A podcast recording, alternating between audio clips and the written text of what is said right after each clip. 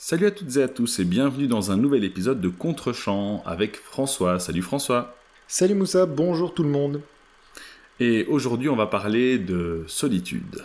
Générique.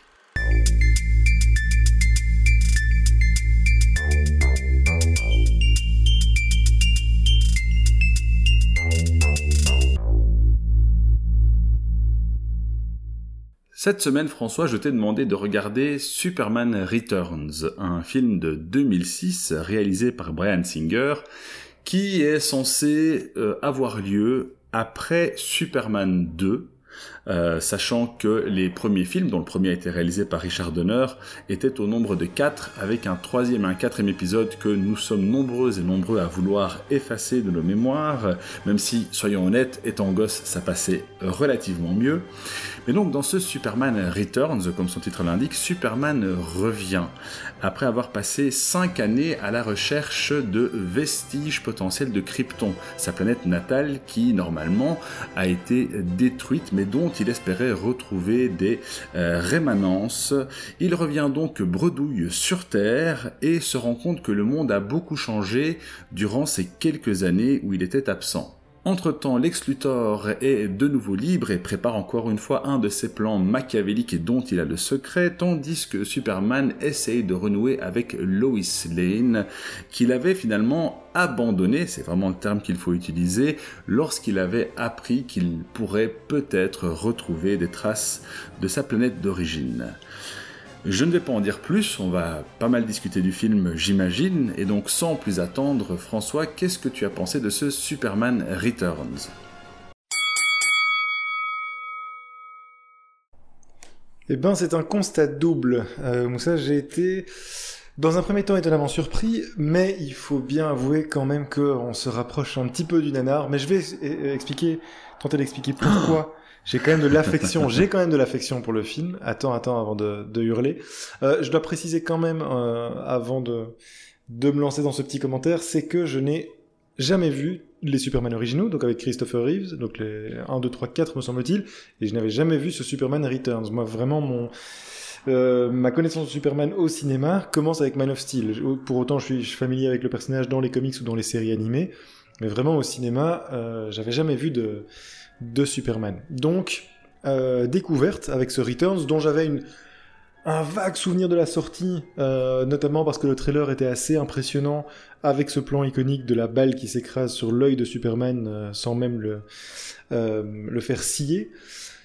mais donc voilà, je ne savais pas très bien dans quoi je me lançais, je pensais sincèrement que tu me montrais un nanar. Et en fait, première bonne surprise, j'ai trouvé le film extrêmement sympathique. D'abord, sympathique euh, et plus que ça encore, euh, assez louable. Et il a, deux grandes qualités selon moi.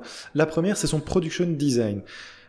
C'est intéressant de regarder le film euh, aujourd'hui en ayant derrière nous 10 ans de films Marvel. Alors, j'ai pas mal tapé sur Marvel dans ce podcast. C'est, je sais que c'est une de mes marottes, mais c'est pas pour le plaisir de taper sur Marvel. C'est justement parce que ben, toi comme moi, on est le public qui aimons le, film de super-héros. On aime ce matériel-là, on aime les comics, on aime les histoires de super-héros. Et moi, je fais partie des gens particulièrement frustrés par le traitement qui en est fait par Marvel ces dernières années. Euh, sans pour autant, euh, voilà, totalement vouer, euh, enfin, jeter le bébé avec l'eau du bain. Il y, a des, il y a certaines bonnes choses, mais en tout cas, je fais vraiment partie des mécontents du travail de, de Marvel.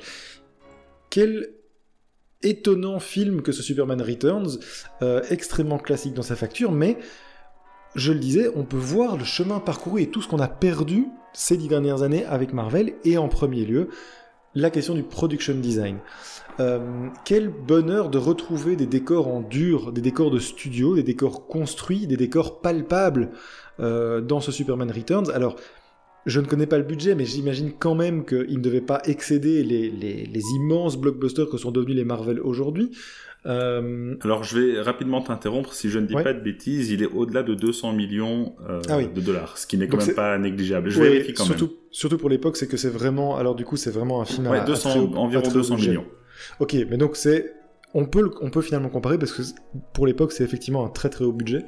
Donc je comprends déjà un peu mieux, mais néanmoins, euh, quel bonheur de retrouver des films de super-héros qui se passent avec des décors qui te semblent palpables et réalistes.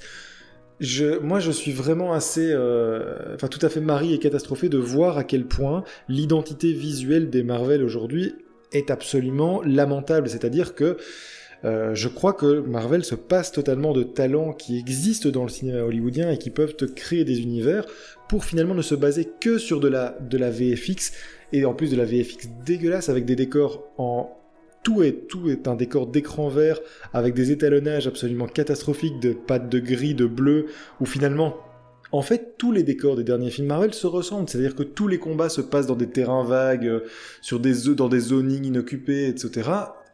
Et, et, ça se sent. Il y a une espèce de dépersonnalisation dans ces films-là qu'au contraire tu, ne retrouves absolument pas dans ce Superman Returns parce qu'il y a des décors tout à fait étonnants. Et je, ben, symbolique de cela, c'est le, Daily Planet, euh, qui est donc le journal dans lequel travaillent Lois Lane et Clark Kent, euh, qui est superbement reconstitué.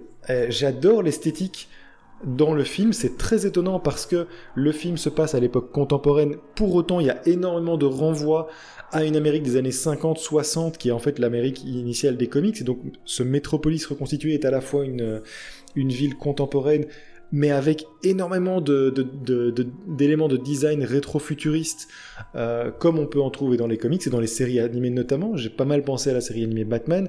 Ben, ce, Daily Planet, ce journal, le, bâtiment est tout à fait extravagant et s'inscrit vraiment presque dans un autre temps. C'est assez étonnant, mais ça fonctionne super bien.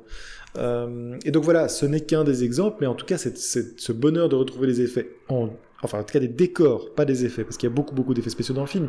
Néanmoins, les décors en dur, c'est un, un vrai bonheur de production design.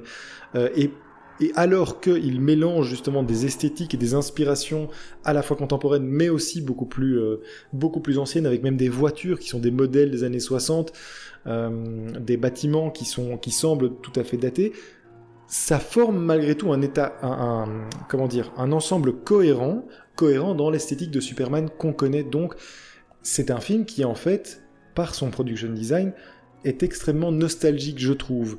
Alors, je l'ai dit, j'ai pas connu les films, mais ça renvoie vraiment à des esthétiques de comics, à des décors qui existaient dans les comics originaux de, de Superman.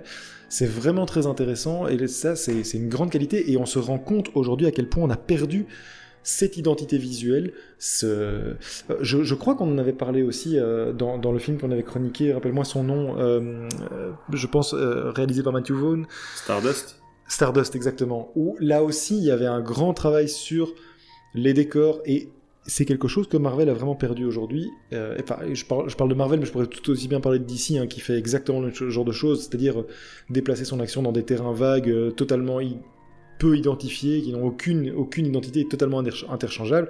D'ailleurs, preuve en est, je, je, te mets au défi et je mets au défi nos, nos spectateurs, oh là là, ça va mal, nos auditeurs, de penser à cinq décors iconiques dans la, trilliade de films Marvel qu'on a depuis 10 ans, il n'y a pas cinq décors iconiques. Ici, c'est pas le cas, ça fonctionne vraiment bien, il y a des décors qui fonctionnent. Voilà, premier point que j'ai beaucoup apprécié. Deuxième point, eh ben, c'est qu'on se rend compte que, enfin, on, se rend compte de ce que c'est que de donner un film à un réalisateur qui a ne serait-ce que quelques compétences dans la manière de raconter visuellement une histoire. Il y a une élégance de la mise en scène de Brian Singer, qui est pas un manchot, qui a fait euh, quelques très chouettes films, notamment Usual Suspects, euh, mais c'est lui aussi qui est responsable des deux premiers X-Men, euh, Valkyrie notamment, Jack le chasseur de géants, enfin soit, c'est quelqu'un qui est capable de raconter visuellement des histoires. Et là encore, tu, vois le chemin parcouru depuis avec Marvel qui se contente d'engager en fait des tâcherons.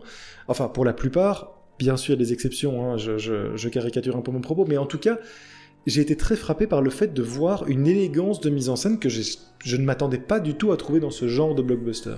Je vais te donner un exemple euh, sur cette élégance de mise en scène. Il y a une scène, ben, c'est la grosse scène, je pense, dans le, dans, le film. Euh, c'est ça, en fait, qui t'a amené à me proposer le, ce Superman Return, c'est que j'ai vu passer sur Twitter une, bah, en fait la scène spectaculaire de Superman Returns dans lequel Superman sauve euh, et arrête un avion en pleine chute au dernier moment. Euh, c'est une expérience qui a mal tourné, enfin soit. J'avais trouvé la séquence plutôt intéressante sur Twitter et c'est comme ça que tu m'as dit bah tiens regarde ce film pour cet épisode. Eh ben la manière de mettre en, en, scène cette scène est vraiment euh, symbolique de ce qui n'existe plus aujourd'hui dans le cinéma populaire. Il y a quand même une, qualité, et je vais, euh, dit que j'allais donner un exemple.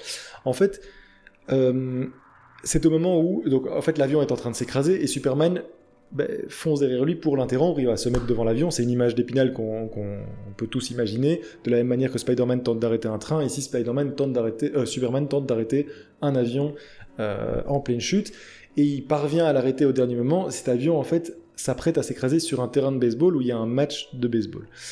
Euh, et il parvient évidemment à l'arrêter au tout dernier moment. On a tous en tête ce genre de scène, même sans avoir vu le film, on, comprend parfaitement euh, le type de scène que c'est, avec tout le public qui va soudain voir, euh, qui va lever la tête et qui va voir cet avion qui chute vers eux. on sait très bien comment Marvel filmerait cette scène aujourd'hui. C'est-à-dire que tu verrais, tu aurais d'abord toute l'action qui se passe dans le ciel, et puis un plan du terrain de baseball, un plan d'un gamin dans les tribunes qui lèverait les yeux au ciel, cut, et tu passerais sur l'avion en train de chuter vers le, stade.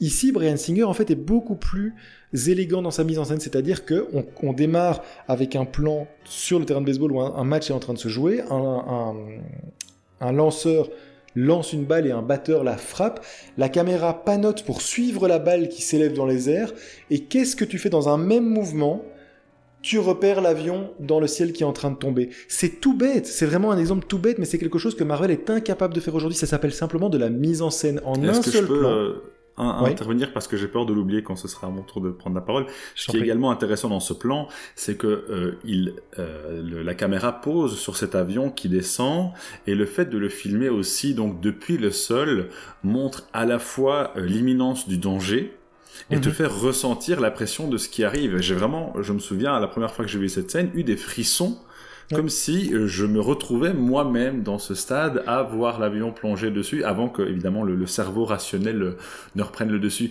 Et c'est ça, effectivement, euh, la, mise en scène dont tu parles. Et ce qui est très étonnant, c'est que vous pouvez, alors pour le coup, je, si je dis pas de bêtises, c'est pas un Marvel, mais il y, y, a cette scène, on l'a vu, d'un vaisseau qui s'écrase. On l'a vu plein de fois, que ce soit dans, euh, je pense, c'est Captain America Civil War, mais je pense, là, celle à laquelle je pensais, parce qu'elle y fait, je pense qu'elle elle, est traitée exactement de la même manière, mais beaucoup moins bien.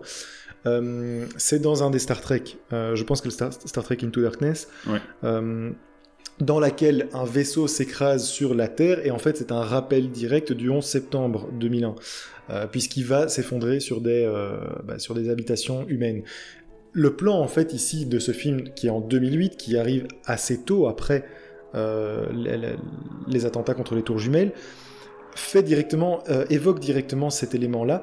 Eh bien, je te mets au défi de regarder les deux scènes. Celle de Superman Returns fonctionne beaucoup mieux du simple fait de cette mise en scène élégante. Euh, là où Star Trek échoue totalement parce qu'il le filme de manière plate et qu'en fait il n'y a pas de a pas de récit par l'image. Ici en un seul plan avec une caméra qui panote, c'est aussi simple que ça et pourtant ça te donne exactement l'effet dont tu viens de parler, c'est-à-dire que ça te donne des frissons, ça te ça te met en empathie avec la situation et ça fait que la scène fonctionne et que c'est pas simplement une scène catastrophe comme tu peux en voir dans énormément de films qui ne sont pas en fait mis en scène. C'est exactement ça qu'est la mise en scène, c'est raconter des choses par l'image. Euh, et, en ça, j'ai trouvé le film vraiment intéressant parce que tu sens que malgré le fait que ce soit un blockbuster, eh bien, il y a encore une élégance dans la manière de, raconter les choses. Donc ça, c'est pour la réalisation. Par ailleurs, grand jeu de symbolisme aussi, je trouve, sur l'aspect divin de Superman. Alors c'est quelque chose qui a été très traité et de manière encore plus balourde par Zack Snyder euh, dans son Man of Steel, mais il y a, cet aspect très très fort sur le fait que Superman est réellement un dieu, euh, une divinité, et il est traité plusieurs fois comme ça dans l'image, notamment par des positions en croix lorsqu'il vole ou lorsqu'il est euh, dans, des moments de suspension comme ça. Euh, il y a toute cette dialectique et cette représentation de Superman comme un être divin, et bah, plus exactement comme Dieu ou comme, euh, ou comme Jésus. C'est assez étonnant, mais c'est tout à fait classique dans l'univers de Superman. C'est des choses qu'on a vues partout dans les comics, etc. Mais en tout cas, ça se retrouve dans le film. C'est d'ailleurs, je ne sais pas si toi ça t'a évoqué ça quand tu as revu le film, mais moi j'ai été plusieurs fois frappé par le par euh, la manière dont on regarde ça aujourd'hui. Je, m'explique. Euh, depuis lors, des séries comme The Boys sont arrivées avec notamment le personnage d'Homelander, qui est en fait un personnage qui est, l'équivalent de Superman, mais totalement perverti, totalement beaucoup plus réaliste, beaucoup plus noir. Euh, et, j'ai pas pu m'empêcher de, régulièrement de penser euh, à cet aspect divin qui est ici traité avec beaucoup de naïveté, je trouve beaucoup de candeur, mais qui en fait pourrait faire parfois, qui, qui, parfois pourrait presque faire peur. Euh, aujourd'hui, avec notre regard beaucoup plus euh, cynique sur les choses, c'est même pas cynique, mais en tout cas, on en est revenu de cet aspect, de cet aspect candide qu'on pouvait avoir à l'époque. Euh, quelques mots encore sur euh, les, points positifs. Je trouve que le, score est absolument magnifique. Alors, il s'inscrit vraiment, je crois, euh, dans la lignée du thème principal qui est repris. C'est le thème de John Williams de Superman classique qui est repris. Et en fait, le, score, je pense qu'il n'est pas composé par John Williams, si j'ai bien vu au générique. Mais il s'inscrit tout à fait dans cette ligne-là et je trouve qu'il fonctionne très bien. il apporte beaucoup d'émotions de temps en temps. Euh, très chouette score. Et puis, pour terminer, les points positifs, des effets spéciaux, de très nombreux effets spéciaux qui tiennent la route aujourd'hui. Euh, et même encore, je trouve qu'ils qui sont supérieurs à beaucoup de films Marvel où tu vois vraiment les ficelles, tu vois les, des sauts des personnages qui sont clairement pas naturels, qui sont clairement faits par ordinateur. Et eh bien ici, je trouve que ça fonctionne plutôt. Il y, a, vraiment une certaine élégance de ces effets spéciaux. On, ne t'en jette pas trop au visage. Et ça fonctionne. Euh, donc voilà, ça c'était vraiment les points positifs il faut quand même avouer qu'il y a un très très gros point négatif, c'est l'écriture. Euh, je suis impatient d'avoir ton avis là-dessus, mais l'écriture n'est pas défendable dans ce film, ça en fait parfois un, vrai nanar. Alors très rapidement, les personnages sont absolument catastrophiques dans leur traitement. Clark Kent, c'est effrayant. Euh, enfin, ce type n'a absolument aucune consistance. Euh, au contraire de voilà le Batman qui, qui adore les, films Batman adorent traiter le personnage de Bruce Wayne et le traite de différentes manières. Ici, Clark en fait est une coquille vide. C'est une sorte d'autiste qui a qui a deux phrases dans le film. C'est pas un personnage viable. Je peux pas croire que ce type soit journaliste professionnel et soit entouré de journalistes qui, qui se demandent pas qui se demandent absolument pas euh, ce qu'il fait là parce que ce type est un grand bénet. Euh, alors, ce qui peut être dans les Superman, mais au, minimum, il doit travailler, faire quelque chose. Ici, c'est absolument ridicule. Euh, avec MeToo qui est passé par là, il y a quand même quelques scènes de Superman lui-même qui sont très très très étranges. Je parlais du parallèle avec The Boys, mais Superman régulièrement fait utilise ses, rayons X pour voir à travers les murs et pour voir les personnages, et notamment Lois Lane. Euh, il y a quelques scènes qui aujourd'hui résonne assez différemment, je pense, et qui semblait sans doute tout à fait innocent en 2000. C'est très intéressant que tu le soulèves. ben, quand il va euh, les espionner Loïs et son mari et son enfant, euh, quand il se pose près de sa maison et qu'il les regarde à travers les murs, euh, ou qu'il la suit au travers enfin, avec sa, sa, vision à rayon X, à travers un ascenseur, etc., envahissant totalement sa, son intimité. son intimité, c'est très gênant en fait. c'est vraiment Superman le creep et c'est assez étonnant de voir ça aujourd'hui, de se dire qu'à l'époque, ça ne, ça semblait absolument normal. C'est génial parce que je crois que j'ai le mot creep écrit euh, texto au moins 3-4 fois dans ah ouais, ouais, non, non, je suis tu très peux pas ne pas, l'utilises. tu peux pas ne pas y penser. Tu peux pas ne pas y penser. Et alors, on parle des personnages. Moi, j'ai un énorme problème avec le personnage de Lois Lane, qui est, qui est un personnage dans le film détestable, mais vraiment. Euh, elle, très mauvaise mère, enfin qui, qui, semble euh, balader son gosse comme ça. Euh, alors je, je, je spoile pas, tu, tu, je te laisserai la liberté. Si si, on peut spoiler, vas-y, vas-y. Qui jusqu'à enfin jusqu'à un certain point dans le film balade son gosse euh, sans en, n'ayant aucune considération pour lui. Pareil avec Clark Kent où elle, le traite vraiment comme le, enfin un type totalement oubliable et médiocre. Euh, où elle lui fait sentir d'ailleurs. D'ailleurs, très étonnant, euh, Lois Lane détient un Pulitzer pour un éditorial. Euh, je pensais que le Pulitzer c'était pour des travaux de journalisme, mais non, pas du tout. Elle a juste, elle a juste écrit un éditorial pour, pour expliquer pourquoi le monde n'avait pas besoin de Superman, ce qui lui a fait gagner un Pulitzer. Ce qui est assez prémonitoire de l'époque dans laquelle on vit, par ailleurs. Et dernier point, le personnage, Lex Luthor, incroyable. Lex Luthor, incarné par, par notre ami Kevin, Spacey, enfin un peu moins ami maintenant qui est incroyable, mais alors euh, ludique, ludique à, presque dans une manière pulp, et donc ça peut passer. Mais il y a des phrases absolument incroyables. L'introduction de Lex Luthor, moi j'aimerais bien que tu m'en parles, j'aimerais bien que tu m'expliques parce que comment le personnage est introduit, euh, il est au chevet d'une vieille, visiblement une vieille héritière, dont, enfin, dont il se place, euh, il se place sur l'héritage, puisque visiblement il lui a fait du gringue ou quoi que ce soit, il s'est placé auprès d'elle pour pouvoir bénéficier de sa fortune à sa mort. Mais il y a un discours totalement lunaire de l'héritière qui lui a fait Tu, m'as fait découvrir des plaisirs dont, que je ne soupçonnais pas. Le tout sur un plan de, des deux petits chiens de l'héritière qui se lèchent, c'est incroyable. Je ne comprends pas comment ce truc était un film familial. Enfin, vraiment, il y a des, des, des séquences très très étonnantes. Euh, le fait que Lex Luthor, lorsqu'il se rend dans la forteresse de solitude, c'est exactement ce qu'il faut faire pour récupérer les cristaux, le pouvoir, etc. Bon, bref, il y a, y a des énormes problèmes d'écriture, de cohérence. Pour autant, quelques moments d'émotion fonctionnent malgré tout, malgré tout ce problème, tous ces problèmes. Euh, et donc voilà, c'est vraiment mon constat, et je, je, je m'arrête là et je te laisse euh, nous parler du contexte. C'est que c'est un film très agréable à revoir pour son production design et pour sa réalisation. Euh, mais qui, est catastrophique au niveau de l'écriture, par contre, il faut pas se leurrer.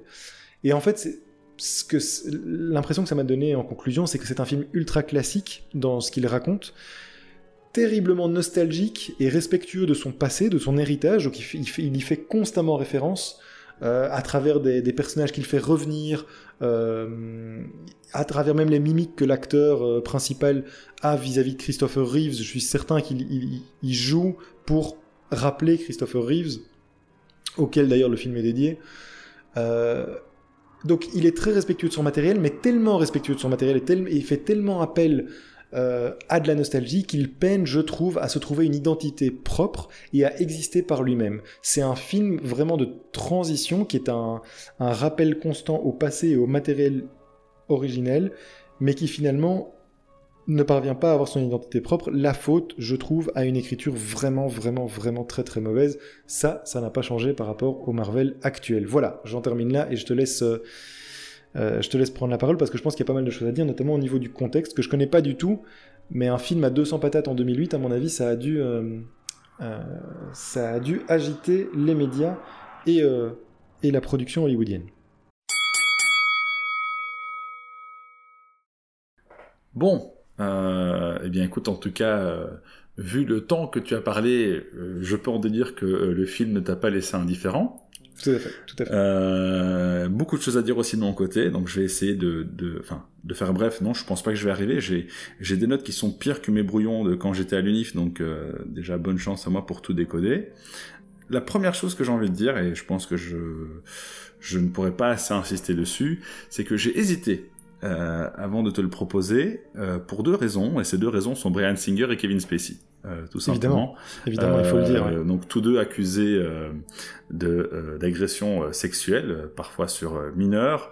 Donc je t'avoue que j'ai quand même beaucoup beaucoup hésité. Je rappelle toutefois qu'il est possible de voir le film, qui ne se limite pas à ces deux personnes, sans forcément, comment dire, contribuer financièrement euh, au portefeuille de ces deux personnes. Voilà, je n'en dirai pas plus, parce qu'il y a quand même d'autres personnes impliquées, euh, à commencer par Richard Donner. Alors, impliqué indirectement, parce que comme tu l'as dit, ce film est un hommage euh, au film de, euh, de Donner, euh, et en particulier le premier. tu as bien insisté sur le fait que parfois il lui rendait peut-être un peu trop hommage, et ça aussi je vais y revenir. Avant de passer à mes notes, je vais revenir rapidement sur quelques points que tu as soulevés. le fait que Clark soit un journaliste complètement inutile, c'est une question qui est traitée dans euh, le premier Superman. En fait, Superman est engagé parce qu'il tape très très vite à la machine. c'est vraiment, vraiment ça l'explication de base. Euh, et donc voilà pourquoi il travaille au Daily Planet. Évidemment, si on n'a pas cet élément-là, on se demande ce que fout Superman là. Première chose. Deuxièmement, je te rejoins, le rôle de, Clark est euh, assez anecdotique. Il l'a toujours été, j'ai envie de dire, mais il est davantage dans ce film, j'ai l'impression, que dans les deux premiers Superman, même si ça fait longtemps que je les ai vus, donc difficile de comparer. Euh, pour le Pulitzer, euh, tu as tout à fait raison, c'est un élément intéressant, c'est d'ailleurs un élément qui a été soulevé par pas mal de, fans à l'époque ou même de critiques.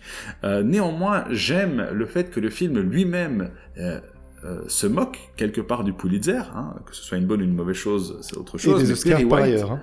Tout à fait, tout à fait. Et, je trouve ça intéressant que Perry White dise que les Pulitzer, c'est comme les Oscars, on s'en fout de pourquoi on l'a eu, ce qui compte, c'est qu'on l'a eu.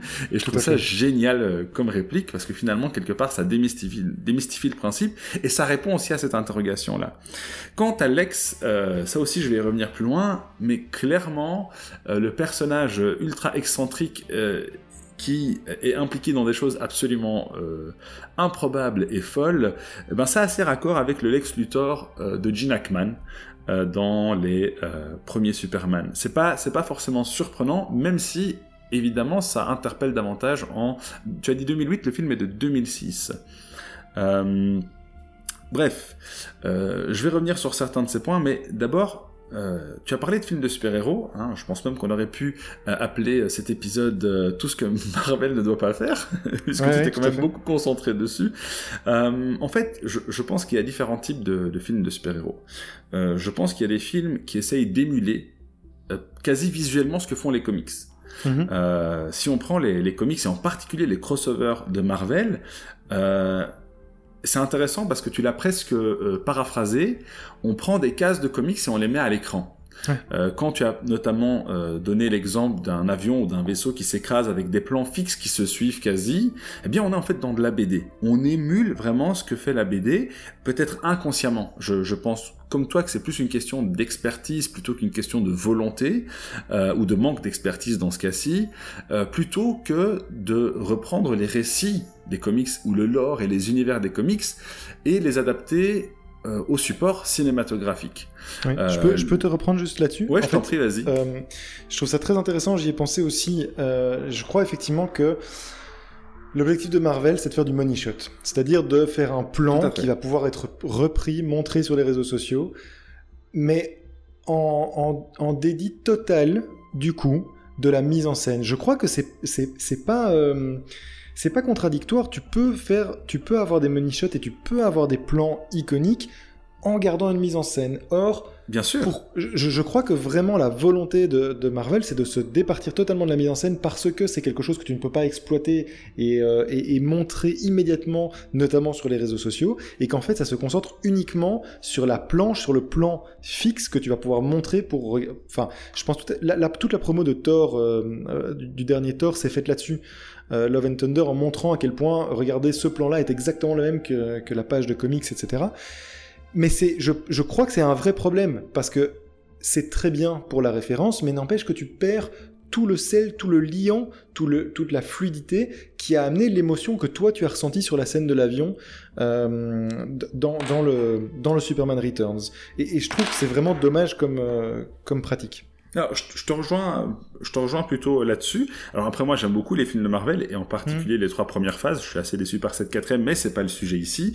Euh, j'ai d'ailleurs revu Infinity War récemment, qui est vraiment, en termes d'adaptation de comics, un de mes films euh, préférés, un des meilleurs selon moi, mais dans euh, le sens d'un film qui émule vraiment, tu l'as dit, un des planches de BD, et je pense même sans s'en rendre compte. Il y a d'autres films, et pour certains plus anciens, qui ont repris les récits des comics, mais euh, qui les ont adaptés au code du cinéma. On peut citer euh, Sam Raimi avec les, les Spider-Man, certainement les deux premiers, le troisième on en parlera peut-être un peu moins, les X-Men de Brian Singer, que tu as mentionné aussi, et donc Superman Returns. Ce sont des films euh, au sens où on y applique les, les, codes du cinéma et de la mise en scène Exactement. en reprenant le récit et l'univers des comics.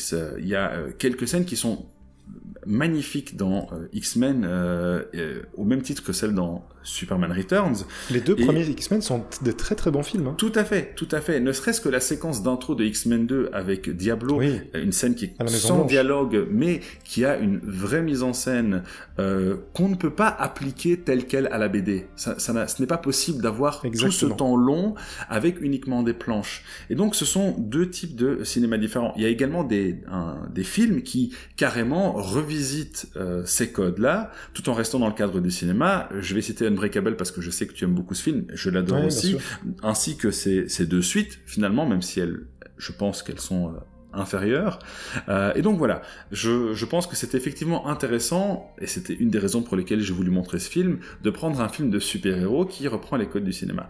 Après, il faut également savoir que Brian Singer, par exemple, sur le set de euh, X-Men, avait banni euh, les comics, il ne alors selon ces termes, d'après ce que j'ai compris, il voulait que les personnages restent tridimensionnels, euh, ce qui, euh, je trouve, peut paraître méprisant. Après, j'ai pas tout le contexte euh, par rapport aux comics. Hein. On peut avoir des personnages tridimensionnels dans, dans, dans des comics aussi, en tout cas au sens de la construction de personnages. je sais pas s'il voulait dire ça au sens propre et littéral, le fait d'avoir des, des, êtres humains à la place, mais bon, bref.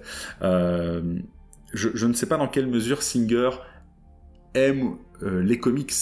Euh, je pense qu'il aime ses récits et le fait même qu'il fasse comme Donner et reprenne les codes utilisés par Donner, qui était aussi dans cette école de on reprend un récit des bandes dessinées pour faire du cinéma. Je pense sincèrement que le premier Superman euh, te plairait beaucoup en, le remettant dans mhm. son contexte. Euh, je, pense vraiment que euh, Singer est d'une école qui veut faire du cinéma en reprenant ses récits, mais qui n'est pas forcément friand de comics. Et ça, ça se sent pour le meilleur et peut-être aussi pour le pire compte tenu de l'écriture dont tu as parlé.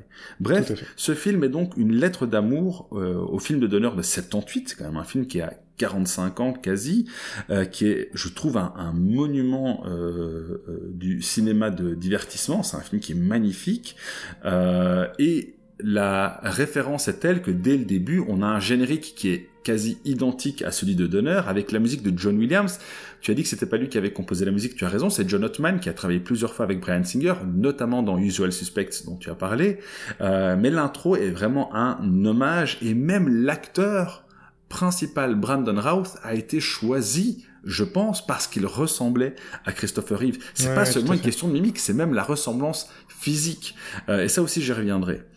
Donc bref, c'était euh, la volonté de voir un film de super-héros avec les codes du cinéma que je voulais te montrer. Ensuite, euh, et c'est là qu'on va avoir, je pense, un, petit contentieux.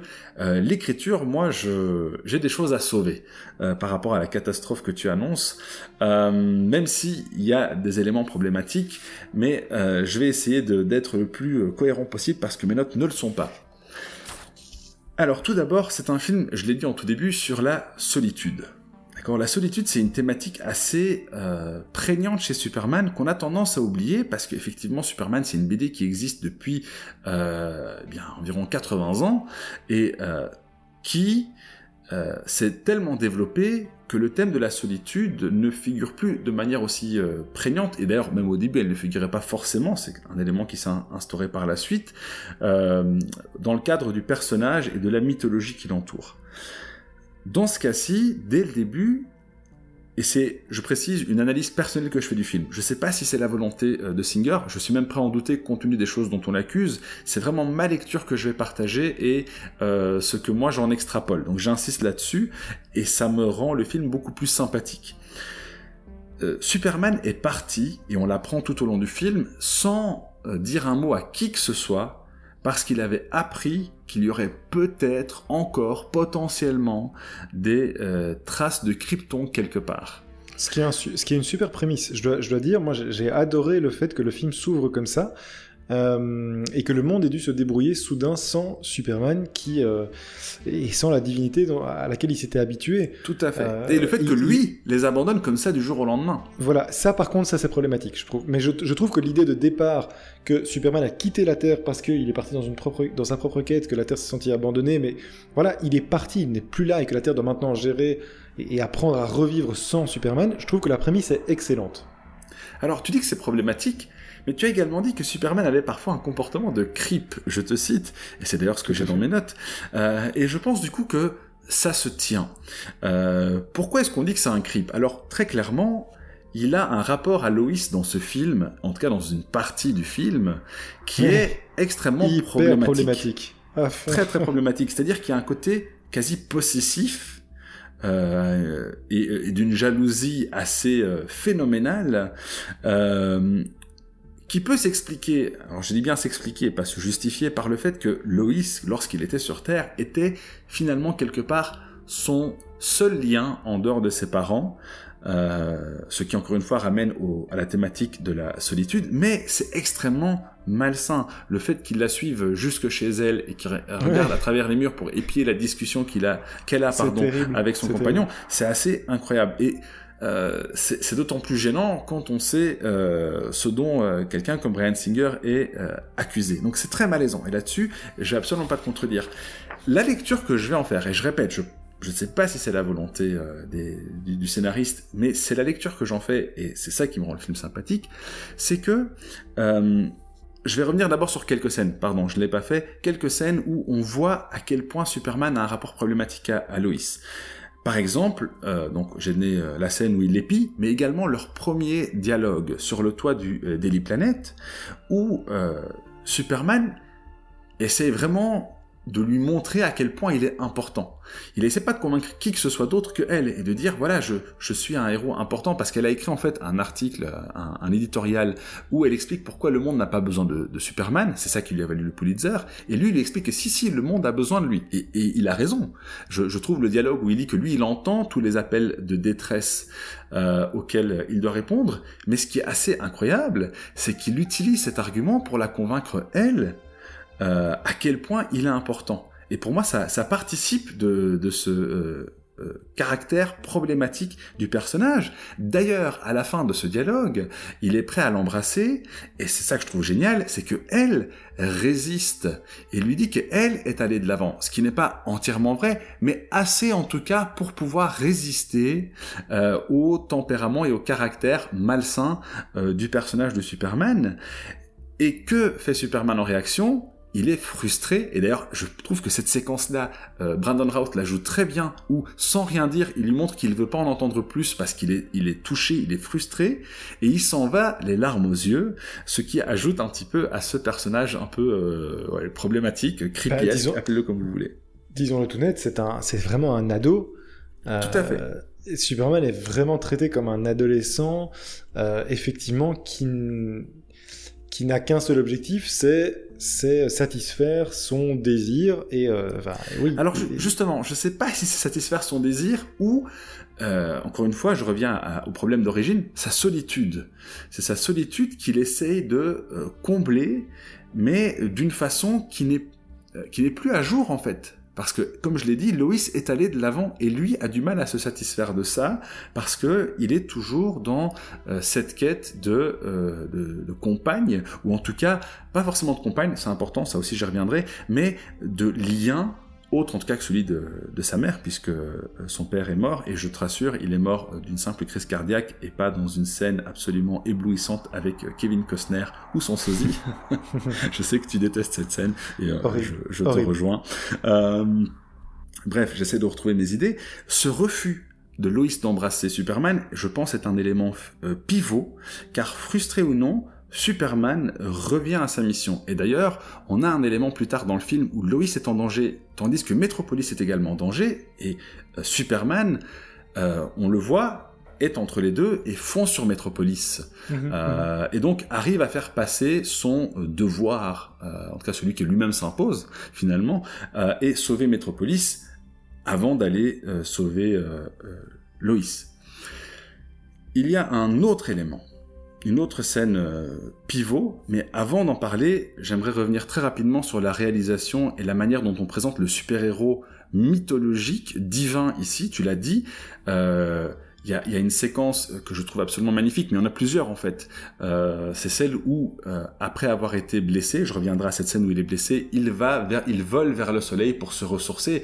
Le, plan est absolument somptueux, mmh, euh, mais il y en a d'autres. Celui où il rattrape le Daily Planet, donc la, le, le, globe qui se trouve sur le bâtiment du Daily Planet après un, après un tremblement de terre, qui le rattrape in extremis. Ce sont des plans absolument formidables, mais il y a autre chose que je trouve absolument génial, c'est la fluidité euh, du vol de Superman, ouais. euh, qui a quelques coups euh, d'accélérateur, mais qui généralement est assez lent, en courbe, c'est-à-dire qu'on est rarement dans la ligne droite, ça arrive quelquefois euh, lors des scènes d'action notamment, mais généralement on est dans cette force tranquille, cette divinité qui n'a pas besoin de se presser ouais. euh, parce qu'elle est en contrôle, notamment lorsqu'il vole en, en, en, orbite autour de la Terre et qu'il écoute les êtres humains avec sa, sa cape qui flotte. Je trouve que ces plans sont absolument euh, formidable. Oui, tu en voulais fait, dire quelque chose ce qui, ouais, ce qui se dégage euh, pour moi comme, comme mot, c'est le mot élégance. Je trouve que Tout à fait. tu sens que ça a, été, ça a été réfléchi, pensé et traité pour avoir une cohérence, et le tout dégage, je trouve, une grande forme d'élégance que tu n'as pas du tout, pardon dire, de nombreuses productions actuelles. Euh, mais je, je, une dernière chose sur le symbolisme et notamment la, la, la, symbolique de divinité.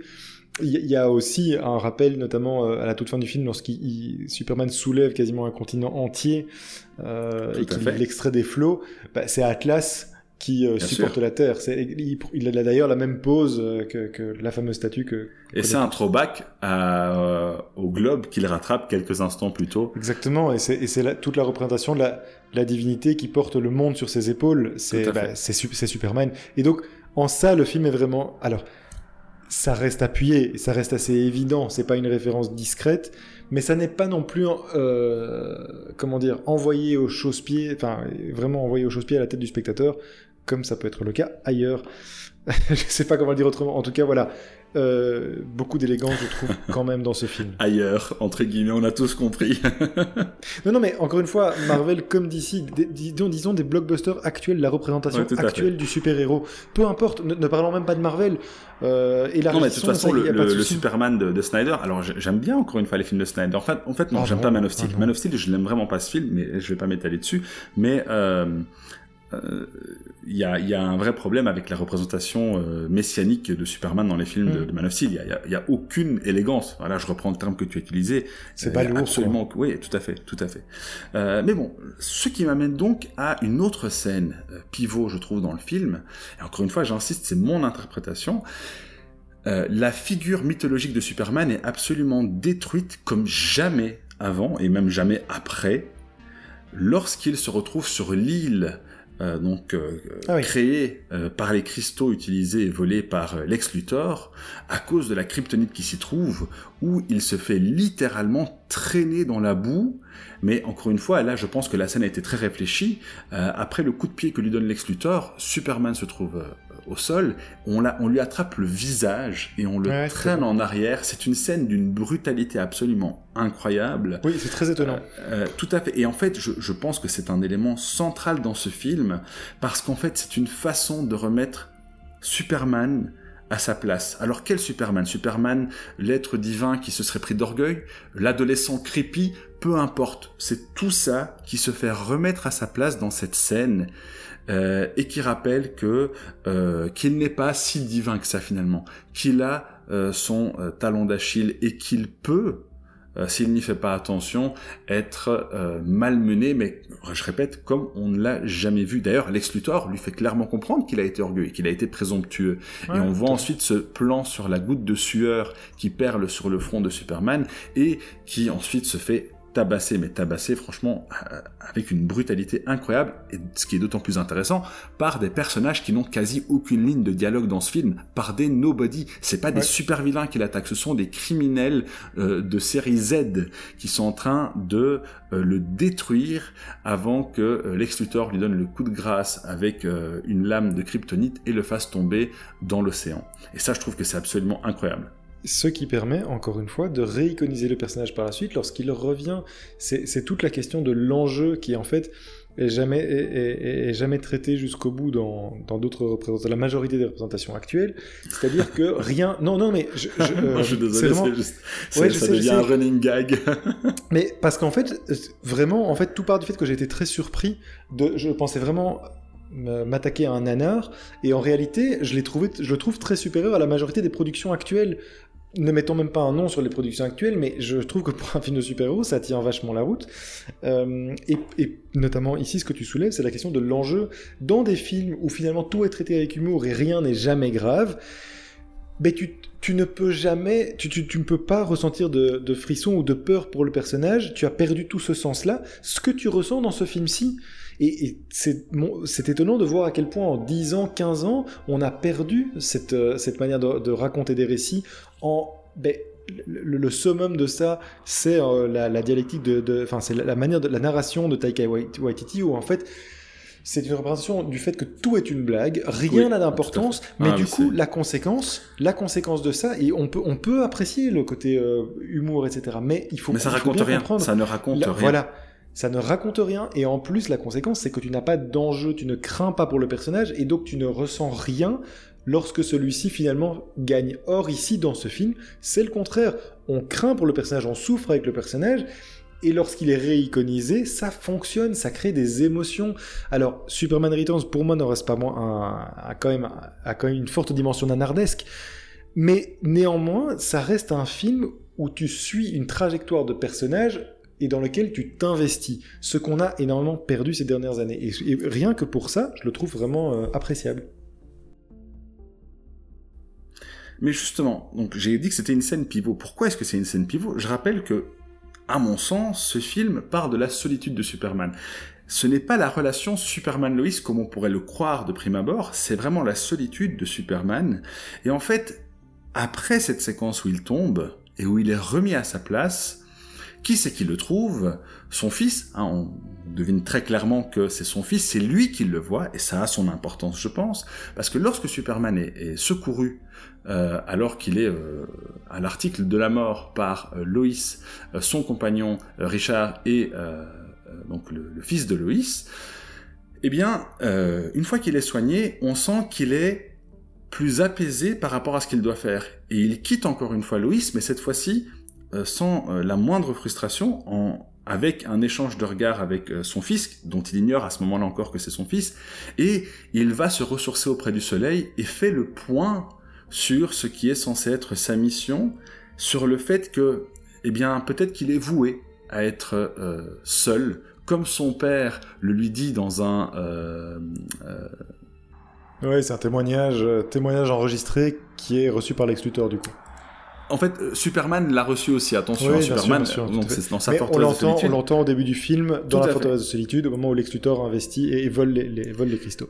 Et en fait, ce, discours euh, entre les lignes nous fait comprendre que Superman est voué à être seul, qu'il est censé être différent des humains, que quoi qu'il arrive, la solitude, et c'est pour ça que sa forteresse porte ce nom-là, il est voué à être euh, seul, pas seul physiquement, mais seul au sens, je dirais presque métaphysique du terme. Une fois que Superman fait la paix avec ça, il arrive à soulever ce continent. Ce n'est plus juste un globe en métal qu'il soulève, mais c'est un véritable, une, île euh, immense. Euh, et donc il arrive à vaincre euh, malgré la difficulté et la pénibilité que ça implique puisqu'il y a de la kryptonite dedans. et lorsqu'il tombe après avoir euh, réalisé euh, quelle était sa vocation, après avoir fait la paix avec ce qu'il était et euh, ce qu'il était voué à être, il apprend qu'il a un fils. Et le film se conclut avec le même monologue que lui-même transmet à son fils. C'est-à-dire qu'au moment où Superman a fait la paix avec sa solitude, il découvre que la solitude ne sera peut-être pas euh, son fardeau. Et ça, je trouve que c'est quelque chose qui est extrêmement beau dans ce film et c'est ce qui me le rend euh, très très sympathique et ce qui me fait sauver l'écriture malgré certains points sur lesquels je te rejoins en fait, j'entends, euh, je comprends tout à fait la sympathie que tu peux avoir pour, euh, pour le film et pour le personnage. Il y a quand même un problème à la fin, c'est-à-dire que, bon, t'as as spoilé l'élément principal qui est introduit par le film et qui, je trouve, est une jolie idée, c'est que Superman a eu un fils pendant la période où euh, il s'est absenté de la Terre, fils dont il n'a pas connaissance. Mais à la fin, moi, je trouve la fin assez problématique, et si tu reviens, en fait, au personnage de Superman Creep, c'est-à-dire que euh, il n'assume pas, en fait, il, était, il serait supposé reprendre son rôle de père, et en fait, pas du tout. Euh, avec le fils qu'il laisse en fait en plan. Euh, alors, lui a ce petit moment et cet apaisement pour lui, mais finalement, il ne prend aucune responsabilité par rapport au fils. Donc, j'entends bien ce, ce, hmm. ce, rapport à la solitude, et effectivement, ça peut être assez touchant dans le film, mais je trouve que c'est pas traité jusqu'au bout parce que notamment, en fait, le personnage ne grandit pas. C'est-à-dire que les erreurs qu'il fait en revenant et en se rendant compte de ce qu'il a laissé, de ce qu'il a abandonné, un abandon qui est d'ailleurs un peu incompréhensible parce que il a abandonné donc Loïs qui est enceinte euh, sans même rien dire, sans un, sans un au revoir. Je trouve, je trouve un peu, du coup, du coup, c'est un peu curieux. Mais en fait, il grandit pas à la fin. C'est-à-dire que si il grandit sur le côté, sur sa mission, mais par rapport à sa responsabilité personnelle en tant que du coup père qu'il s'est découvert être, euh, il n'a pas évolué. Il reste en fait ce, grand adolescent. Il reste ce grand adolescent qui qui prend pas ses responsabilités. Je suis pas d'accord parce que le, dialogue qui s'ensuit avec, avec euh, Loïs, euh, qui est en fait un renvoi au dialogue où il était parti après le refus de, de l'embrasser euh, frustré, c'est quasi le, le, même dialogue. Elle lui demande est-ce qu'on vous reverra? Et il dit je suis toujours dans le coin. Sauf que cette fois, cette fois-ci, il le dit avec le sourire, sans euh, les larmes. Euh, alors il sourit aussi dans, au milieu du film, on voit clairement que c'est un sourire forcé. On voit ici que c'est un sourire apaisé et il dit qu'il est toujours dans le coin.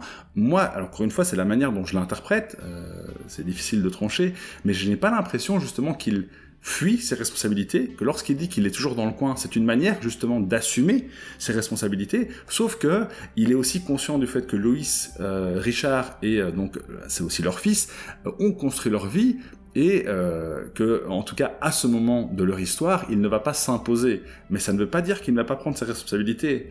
Euh, donc moi, en tout cas, c'est comme ça que moi je l'interprète, et c'est ça que, je trouve très beau. Et donc, contrairement à toi, moi, je pense effectivement qu'il a grandi à ce moment-là et qu'il va assumer ses responsabilités. Je pense que c'est représentatif d'une opposition dans, ce podcast où tu es un, un optimiste qui te laisse rapidement gagner par les bons sentiments, là où je suis plus cynique. Et tu es un cynique. Je suis plus cynique, effectivement, et j'ai un peu plus de mal à voir, euh, à voir le bon en nous. Mais voilà, c'est sans doute ce qui nous, ce qui nous sépare. Mais, euh, mais, la raison aussi pour laquelle je suis optimiste, alors attention, parce que, enfin, quand, on parle de sujets sérieux, tu sais que je suis pas forcément très tendre, donc laisse-moi encore rêver par le biais du, cinéma. Mais en fait, la raison pour laquelle je pense que la lecture optimiste convient très bien ici, c'est parce que c'est celle qu'on nous vend dans les films originaux, auxquels ce film-ci, en fait, est un véritable hommage. Je l'ai dit, c'est une lettre d'amour au film de Donner, et c'est pour ça que je l'interprète comme ça. Maintenant, euh, très rapidement pour conclure avec euh, le casting, sauf si tu veux encore rebondir là-dessus. Non, non, pas du tout. Je te laisse le dernier mot là-dessus Alors, Brandon Routh, euh, comme je l'ai dit, euh, c'est le choix logique euh, dans, cet hommage à outrance qu'on a voulu faire au, film de Richard Donner. néanmoins, ce n'est pas l'acteur le plus talentueux qu'on aurait pu imaginer, je pense, pour le rôle, mais je, je le trouve correct.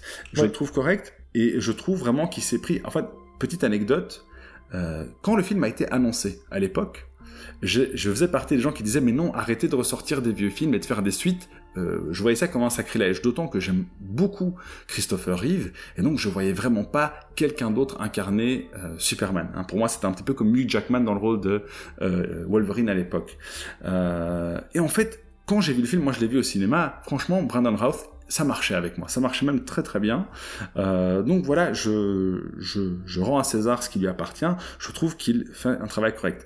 Euh, pour euh, Bosworth, le problème ici en fait c'est que l'hommage ne fonctionne pas, elle ne correspond pas euh, au personnage de Lois interprété par Margot Kidder dans, dans les films des années 70-80. Donc ça c'est un peu dommage, là on, le personnage en fait fait un peu tâche dans la manière dont il est interprété. Euh, je pense pas que l'actrice est, est mauvaise dans l'absolu, pas du tout, mais je suis pas sûr que c'était euh, le choix euh, le plus pertinent pour le rôle. Alors Spacey, hein, malgré l'antipathie qu'il peut me susciter, il est dans la lignée de ce que Gene Hackman faisait, c'est-à-dire un, c'est pas le Lex Luthor calculateur euh, des comics, ou de la série animée.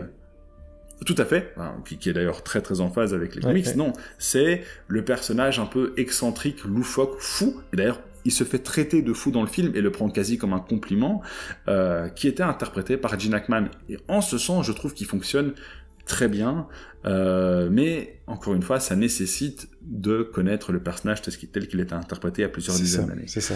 Donc, euh, donc voilà. Et alors, une dernière chose, oui, pardon, mes notes, comme vous le savez, sont très confuses. J'aime beaucoup le fait que Superman et Lois ne finissent pas ensemble. Ça, je trouve que ça fait partie des qualités du film. Euh, les, histoires d'amour impossibles à Hollywood, malgré ce qu'on pourrait croire, c'est pas si courant que ça. D'ailleurs, euh, l'amour finit toujours par triompher face à l'adversité euh, à Hollywood, et je suis content que ce ne soit pas le cas ici. Je suis content qu'elle refuse de l'embrasser. Je suis content qu'à la fin, ils fassent la paix sur leur situation respective. Je trouve que c'est à l'honneur du film également. Et d'ailleurs, un petit point là-dessus, je dois dire que pour moi, la scène la plus émouvante, c'est une scène entre Lois et son mari, euh, qui est incarné par James Marsden et qui est étonnamment sympathique. Euh, c'est en fait un personnage euh, auquel tu t'attaches réellement et qui a un vrai côté héroïque dans le film. à un moment où Superman justement n'est pas n'en est pas capable. c'est vraiment assez étonnant et, je trouve que la scène la plus émouvante qui a fonctionné sur moi, c'est vraiment une scène entre eux, ce qui est vraiment, comme tu le dis, pas attendu dans ce type de récit. Tout à fait. Tout à fait. Et, j'ajoute que ça suit une séquence où euh, Loïs se, sent presque gêné de demander à son fils d'ouvrir la porte maintenant qu'elle sait qu'il a euh, une super force, sauf que le pauvre petit, comme euh, il sait pas vraiment contrôler ça, ben il s'excuse. Et alors que tu t'attends à ce que Superman vienne les sauver, ben non, c'est son compagnon qui, qui vient les sauver, son fiancé. Et je trouve ça effectivement très beau. Ça participe justement de de, de cette belle histoire de, cette petite famille. Et un tout dernier point, il y a pas mal d'humour dans le film, tu m'y as fait penser en, évoquant cette séquence, puisque lorsque le mari de Loïs arrive pour les sauver, euh, en fait ils sont enfermés sur un bateau, ils sont loin, ils sont isolés, et elle fait mais comment est-ce que tu as pu arriver jusqu'ici? Ben, Il fait ben, j'ai volé. Et ce qui est en fait, c'est exactement la réponse que Superman donnerait. Et en fait, on se rend compte qu'il est arrivé en hydravion. Enfin, ça s'explique parce qu'ils avaient un hydravion. Visiblement, visiblement le, le fait d'écrire des éditoriaux, ça paye bien.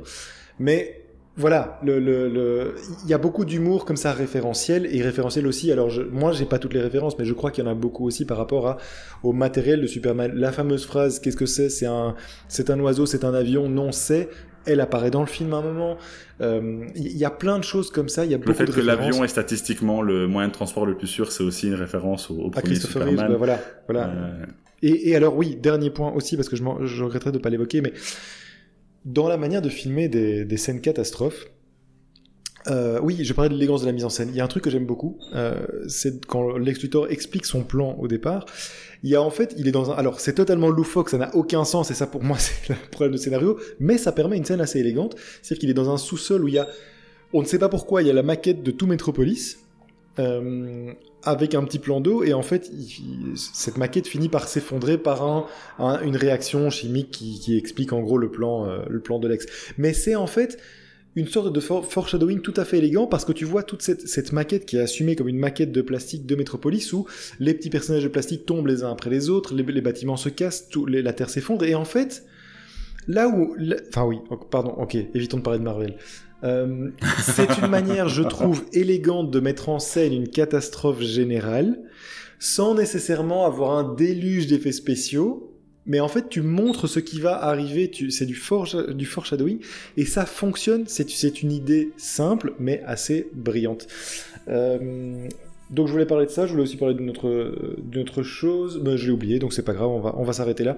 En tout cas, humour, beaucoup de nostalgie, euh, ouais, des, vrais problèmes d'écriture dans les personnages, mais aussi des très chouettes décors. Donc un film presque suranné, euh, mais qui m'a donné beaucoup de plaisir. Donc je ne sais pas très bien comment je le jugerai dans notre classement, mais euh, voilà, ça, ça reste, ça reste pas un grand film. hein, je tiens à le préciser. Euh, ça reste presque nanardeux parfois. Néanmoins, non, C'est un chouette trop dur. non, non, non, non, non, non, il faut pas exagérer non plus. C'est pas un grand film, hein, Superman Returns. Non, en fait, pas un nanar non en plus. fait, c'est ça. Et on va terminer par ça, Moussa. On va terminer par mon côté cynique. C'est qu'en fait, on a été habitué à tellement de médiocrité qu'en fait, un film à peine médiocre nous semble bon. Voilà, on va Oh terminer là. là-dessus. Quelle mauvaise foi, quelle mauvaise foi. Euh, eh bien écoute, je te propose de changer de sujet avant que tu ne t'enfonces et que tu nous dises qu'on va regarder pour le prochain épisode. Ben, on va regarder un bon film, contrairement à, à celui-ci. non, non, j'exagère. Euh, on va regarder Wag the Dog, euh, une très bonne comédie de Barry Levinson, comédie américaine, avec nos amis Dustin Hoffman et Robert De Niro. De Niro, encore celui-là. Eh oui, eh oui. Euh, eh bien, le rendez-vous est pris. Euh, en attendant, moi, je vous conseille vivement de regarder euh, Superman Returns en réfléchissant bien, non pas aux propos absolument éhontés tenus par François, mais à, l'analyse que j'essaye modestement d'en faire. Et je vous dis à la semaine prochaine. Salut Salut tout le monde, merci beaucoup.